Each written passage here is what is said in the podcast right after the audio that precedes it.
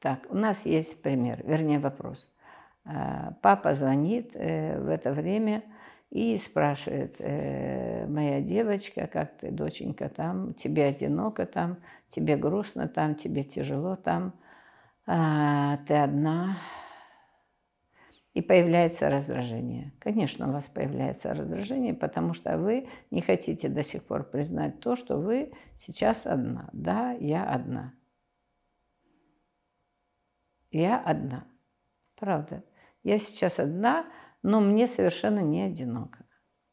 То есть задавать, вернее, не расстраиваться на вопросы, а пробовать отвечать конкретно на вопросы, на поставленный вопрос, давать четкий, короткий ответ, не включая эмоционалку. То есть, что такое, когда я расстраиваюсь, когда мне задают такие вопросы? Я злюсь уже на папу, и папа крайний.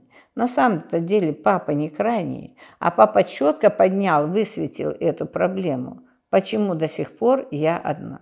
Вот туда и надо смотреть вам. Но первое, что нужно начать делать, это научиться четко отвечать на вопросы, не входя в эмоциональную, так сказать, свою составляющую. Я, да, я и сегодня одна в связи с карантином – ну, слава богу, папа, вот нахожу там много того, того, того. Ну, или в конце концов, если это каждый день папа делает, то что вам нужно сделать? Попробовать ему звонить раньше, чем он звонит. Все равно э, у вас уже этот диалог состоится. То есть у вас всегда это будет сейчас история, вы как бы играете в одну в красивую игру. Ну, папа действительно беспокоится, у него чувство беспокойства. Но у него беспокойство -то совсем за другое, потому что он бессознательно знает, что он скоро, может быть, уйдет. Я не имею в виду, что вот в этот... Нет, это вообще не об этом. То есть он понимает, что ему бы давно уже хотелось переложить ответственность на кого-то за вас. Потому что это его природа. Вот когда мы говорим о папе, если вы это для себя поймете, вы исключите вот это свое раздражение. То есть он бессознательно все время хочет вас передать кому-то. А сейчас этого кого-то нет. Даже если вы и замужем, но ваш где-то мужчина там, где-то, а вы сейчас вот в карантин вот по итогу одна. Для него это вопрос, очень серьезный вопрос, как для мужчины. И это правда. И вот это вам нужно принять, что он беспокоится.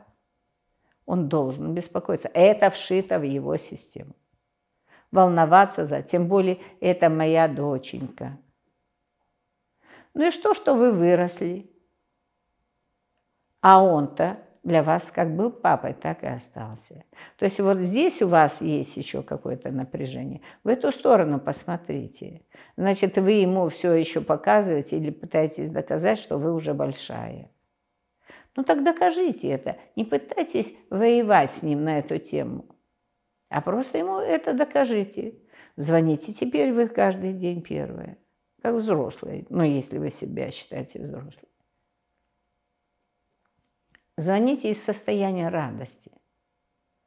Если вам действительно радостно, вы звоните, там посмотрели какой-то фильм, или прочитали какую-то книгу, или выучили какой-то урок, или сделали какую-то асану, которая, ну, просто бомба для вас неожиданно. Звоните и говорите, папуля, привет, дорогой, ты знаешь, вот это невероятно. Я прочла такую вещь, или я сделала... Я так согнулась, мама дорогая. Я даже не могла представить, что я такая гибкая. Похоже, я вся в тебя или в маму.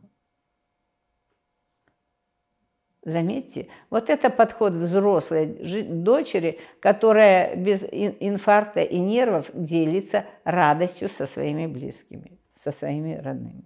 Так вот, это надо взять на вооружение и вообще почаще это делать. Делать со своими близкими. Когда вы хотите показать, что вы большой, покажите. Покажите своим действием. А когда я большой, и я делюсь со своими родителями, чем я могу делиться? Радостью и благодарностью. Все. Вот это то, чем мы должны делиться. А у вас, видимо, есть еще один аспект, который не очень хороший. Вы не очень благодарны своему, своим родителям, ну, в том числе и отцу. Так вот, начните вот так благодарить. Прочли такую книгу, порадовались и звоните, говорите, слушай, А ну просто бомба, книга бомба. И вот там напоминает. И я понимаю теперь, сколько вы мне дали. Ну, свяжитесь с чем-нибудь. Спасибо тебе. Вот это взрослый поступок.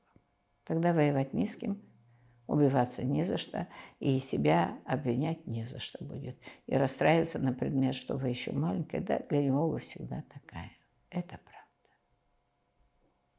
Будьте счастливы со своими родителями. Это вообще счастье, что он жив. thank you